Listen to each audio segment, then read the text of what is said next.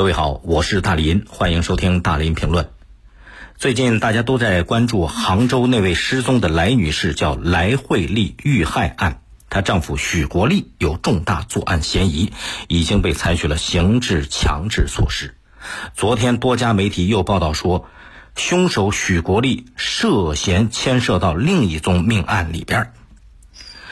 许国立呢，他出生在浙江省诸暨市安华镇裘山村。在家里边排行老二，家里还一个哥哥一个弟弟。一九八三年，当时许国立十九岁，离开求山村到部队去当兵，三年之后退的役。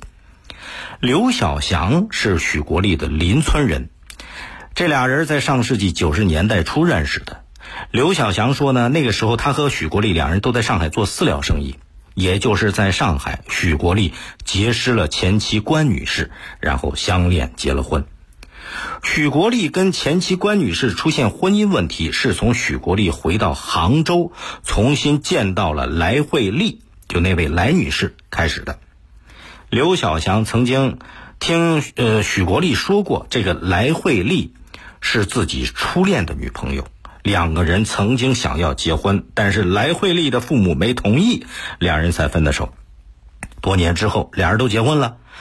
分别离婚之后，重新组织家庭走到一起的。而许国立这个朋友刘小祥，他姐姐刘女士也是许国立本人，包括他前妻关女士的朋友。二零零九年的时候呢，许国立在上海鸭子养殖场拆迁，他和来慧丽回到杭州生活。刘小祥说，那个时候许国立的经济情况很好，啊，光那个养鸭场被拆迁，赔偿款就有一百多万。那一年前后，刘小祥还问许国立借过钱，大概借了一百万，五六年之后陆陆续续还清的。三四年前，许国立和来女士来慧丽两个人一度想要离婚，但是当时呢，这个刘小祥朋友嘛，他就劝两人不要离。在刘小祥的印象当中，两个人的矛盾跟许国立炒股赔了钱有关系。刘小强说了，这些年啊，每到过年的时候，许国立和来慧丽都会带上儿子女儿到他家去拜年。在他的印象里边，许国立跟前妻所生的大儿子、小女儿关系都不错。后来，许国立被警方认定为杭州这位来女士失踪案的重要嫌疑人之后，又一桩悬案被提起来了。刘小强的姐姐就是那个刘女士，她跟许国立前妻是闺蜜吗？这个刘女士十六岁的女儿，在二零零二年被人杀害，死在家里边，一直没找到凶手。后来知道许国立是一个重要嫌犯之后，刘女士就想到自己女儿当年这个案子了。她这个案子是怎么发生的呢？就是在她女儿被杀的当天中午午饭之后，这个刘女士啊。他跟朋友一起上街购物，家里边只有女儿一个人。可是他晚上回到家之后，发现女儿已经躺在卫生间的地板上死了。女儿脖子右侧处有一道口子，而当时的房间门窗都好好的，没有损坏的痕迹。刘女士回忆，当年警方调查的时候，啊，还有一位目击者是五楼的一位住户说了，说是当天下午大概三点半到四点左右吧。看到刘女士家里边走出一位男性，身高一米七多一点，身材较瘦。警方调查过跟刘女士家庭有过矛盾的嫌疑人，但是一直没找到凶手。然后这起凶案就成了一桩悬案。刘女士女儿遇害五天之后遗体火化，葬礼那天许国立还去出席，还买了寿衣。最近呢？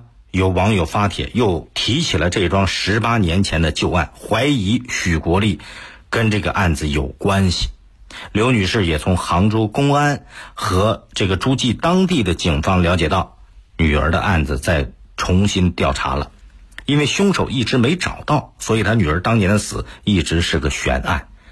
您想想，包括杭州这个来慧丽来女士她失踪的案子，假如不是警方缜密侦查，那恐怕也就成了悬案了，所以大家怀疑你根据许国立他的这个作案手法蓄谋已久的，包括他事后的这种精神状态，你就让人家会揣测，那么稳重，那丝毫不慌乱，这不像是第一次杀人呐。所以恐怕他和刘女士女儿的死是不是有关系？因为魔鬼在很多时候表现出来的样子都很温顺，你根本看不到魔鬼背后的残忍和恐怖。只有当魔鬼那一面暴露的时候，你才知道，哎呀，他居然是个恶魔。但是你真正看到恶魔面目的时候，就已经来不及了。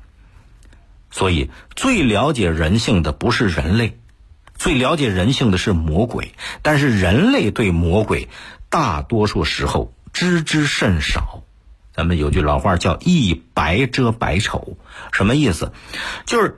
当一个人他在某些方面给人感觉不错的时候，很多人就会觉得这种光环效应，说这个人其他方面也都不错。